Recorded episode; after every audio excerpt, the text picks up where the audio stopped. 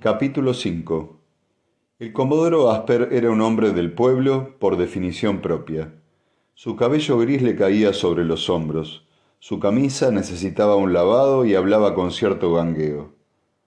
Aquí no hay ostentación alguna, comerciante Mallow, dijo. Ningún espectáculo falso. En mí, usted no ve más que al primer ciudadano del Estado. Eso es lo que significa la palabra comodoro y este es el único título que tengo. Parecía insólitamente complacido por todo aquello. De hecho, considero esto como uno de los lazos más fuertes entre Corel y su nación. Tengo entendido que su pueblo disfruta de las mismas bendiciones republicanas que nosotros. Exactamente, Comodoro, dijo Malu con gravedad, tomando buena cuenta de la comparación. Es un argumento que considero muy a favor de una amistad y paz continuada entre nuestros gobiernos.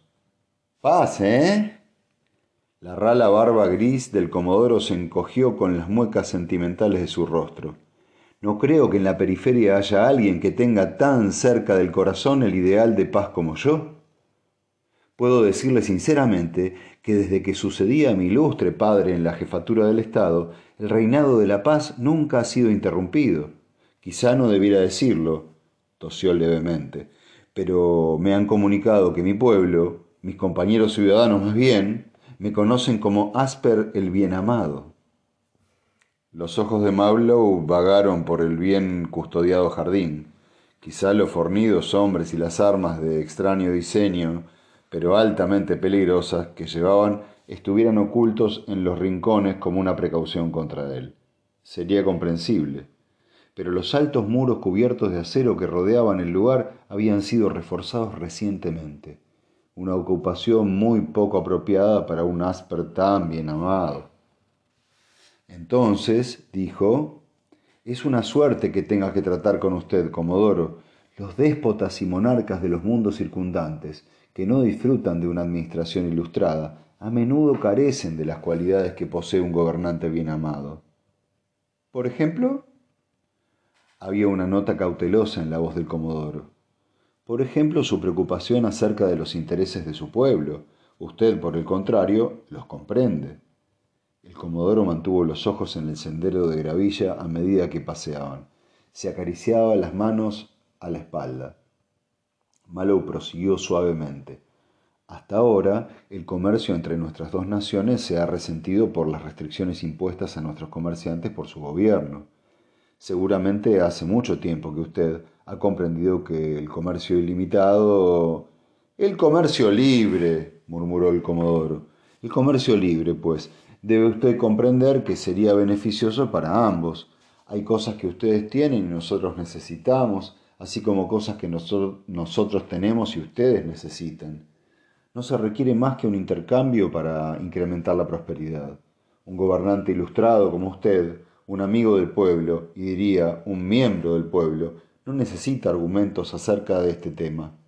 No insultaré su inteligencia ofreciéndolos. Es cierto, me había dado cuenta, pero ¿y usted? Su voz era un gemido plañidero. Su pueblo siempre ha sido muy razonable.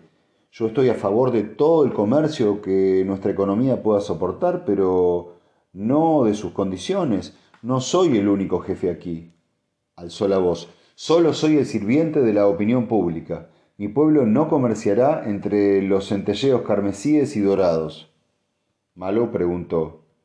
¿Una religión obligatoria? Así lo ha sido siempre, en efecto. Seguramente recuerda usted el caso de Ascon, hace dos años.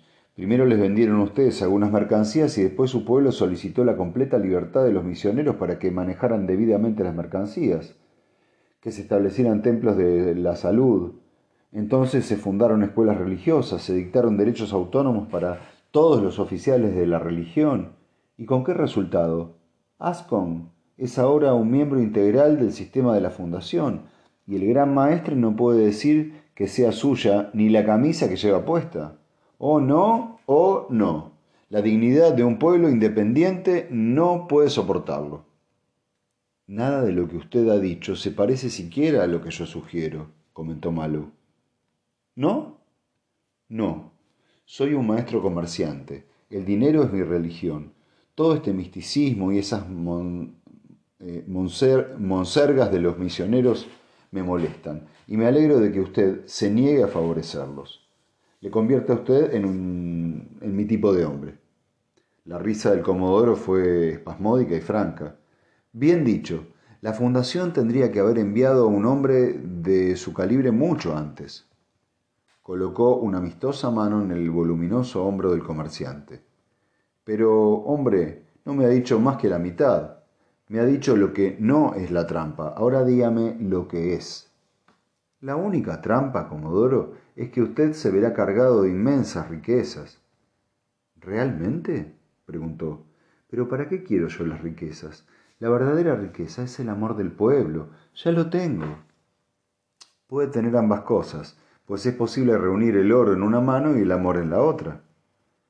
Eso, muchachos, sería un fenómeno muy interesante, si fuera posible. ¿Cómo lo lograría usted? Oh, de muchas formas. La dificultad consiste en escoger una, escoger una. Veamos. Bueno, artículos de lujo, por ejemplo, este objeto, por ejemplo, Malawi extrajo de su bolsillo interior una cadena plana de metal pulimentado. Esto, por ejemplo, ¿qué es? Eso se ha de demostrar. ¿Puede usted hacer que venga una muchacha? Cualquier jovencita servirá y un espejo, de cuerpo entero. Mm, vamos adentro entonces. El comodoro se refería al edificio donde vivía como en su casa.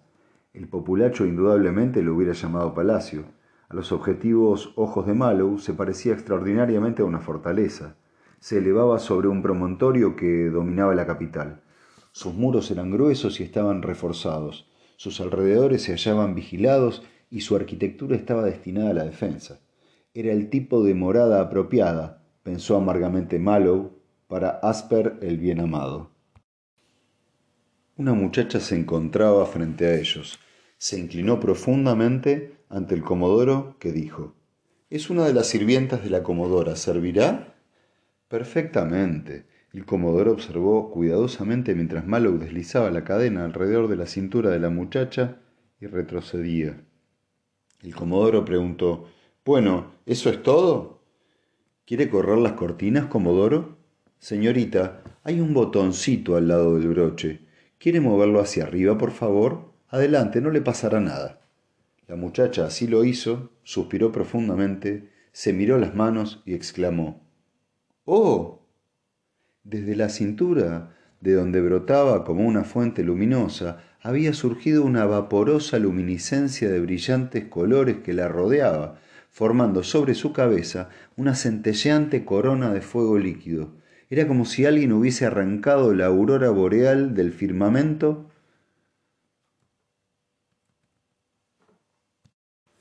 y hubiese moldeado con ella una maravillosa capa. La muchacha avanzó hacia el espejo y se contempló fascinada. Tenga, Mallow le largó un collar de piedras mates. Póngaselo alrededor del cuello. La muchacha así lo hizo y cada piedra, al entrar en el campo luminiscente, se convirtió en una llama individual que titilaba y brillaba en carmesí y oro. ¿Qué le parece? le preguntó Mallow. La muchacha no contestó, pero tenía una mirada de adoración en los ojos. El comodoro hizo un gesto y de mala gana ella presionó el botón hacia abajo y la magnificencia se esfumó. Se marchó con un recuerdo. Es suyo, Comodoro, dijo Mallow. Para la Comodora. Considérelo como un pequeño regalo de la Fundación. Mmm. Comodoro dio vueltas al cinturón y el collar entre sus manos, como si calculara el peso. ¿Cómo están hechos? Mallow se encogió de hombros. Esto es cuestión de nuestros técnicos especializados, pero le funcionará sin, tome nota de esto, sin ayuda sacerdotal. Bueno, al fin y al cabo, solo son baratijas femeninas. ¿Qué se puede hacer con estas cosas? ¿Dónde interviene el dinero? ¿Usted tiene bailes, recepciones, banquetes, esa clase de cosas? Oh, sí. ¿Se da cuenta de lo que las mujeres pagarían por este tipo de joyas? Diez mil créditos por lo menos. El asombro del comodoro llegó al colmo. ¡Ah! y puesto que la unidad energética de este artículo en particular no durará más de seis meses, serán necesarios frecuentes reemplazos. Ahora bien, podemos vender tantos como quiera por el equivalente de mil créditos en hierro forjado. El, de 900, el 900% de beneficio es para usted. El comodoro se acarició la barba y pareció sumirse en complicados cálculos mentales. Galaxia. ¿Cómo lucharían las duquesas viudas por conseguir esto? Yo mantendría un número reducido y ellas morderían el anzuelo. Naturalmente no convendría que se enteraran de que yo en persona... Malo dijo, podemos explicarle la manera de montar sociedades ficticias si usted quiere. Luego, contando con nuevas empresas parecidas, daríamos nuestra variada producción de los aparatos domésticos. Tenemos hornos plegables que asan las carnes más duras hasta el punto deseado en solo dos minutos. Tenemos cuchillos que no necesitan afilarse. Tenemos el equivalente de una lavadora completa que puede meterse en un armario y funciona automáticamente. Y lavavajillas, y fregadoras de suelo, barnizadores de muebles, precipitadores de polvo, eh, cualquier cosa que desee. Piense en su creciente popularidad, si las pone a disposición del público. Piense en su creciente cantidad de mm, bienes mundiales, si se venden como parte de un monopolio gubernamental al precio sin protestar. Y no necesitan saber que usted los importa. Y considere que ninguno de estos aparatos requerirá la supervisión sacerdotal. Todo el mundo será feliz. Excepto usted, al parecer, ¿qué es lo que usted obtendría? Solo lo que todos los comerciantes obtienen bajo la ley de la fundación. Mis hombres y yo recogeremos la mitad de todos los beneficios. Usted o lo tiene que comprar lo que quiero vender. Usted solo tiene que comprar lo que quiero venderle. Y ambos saldremos ganando. Muchísimo. El comodoro pensaba en cosas agradables. ¿Cómo ha dicho que quería que le pagáramos? ¿Con hierro? Eso, y carbón y bauxita. También con tabaco, pimienta, magnesio, madera dura. Nada que usted no tenga en abundancia. Suena bien. Así lo creo. Eh, aún hay otro artículo que puedo ofrecerle, Comodoro. Podría proporcionar nuevas herramientas a sus fábricas. ¿Eh? ¿A qué se refiere? Bueno, a sus fundiciones de acero. Tengo a mano algunos pequeños aparatos que podrían reducir el coste de la producción de acero al 1% del precio anterior. Usted podría, producir, eh, podría reducir los precios a la mitad y seguir obteniendo unos beneficios muy considerables de los manufacturadores. Escuche, podría demostrarle lo que digo, si me lo permite. ¿Tiene alguna fundición de acero en esta ciudad? No llevará demasiado rato. Mm, puede arreglarse, comerciante Mallow pero mañana, mañana, ¿cenará usted con nosotros esta noche? Mis hombres, empezó Mallow. Que vengan, dijo el comodoro cordialmente, una amistosa unión simbólica de nuestras naciones. Nos dará la oportunidad para tener otras charlas amistosas. Pero una cosa, su rostro se hizo más grave, nada de su religión. No crea que esto es una puerta abierta para los misioneros. Comodoro, dijo Malou secamente, le doy mi palabra de que la religión reduciría mis beneficios. Bien, eso es suficiente. Haré que le escolten de regreso a la nave.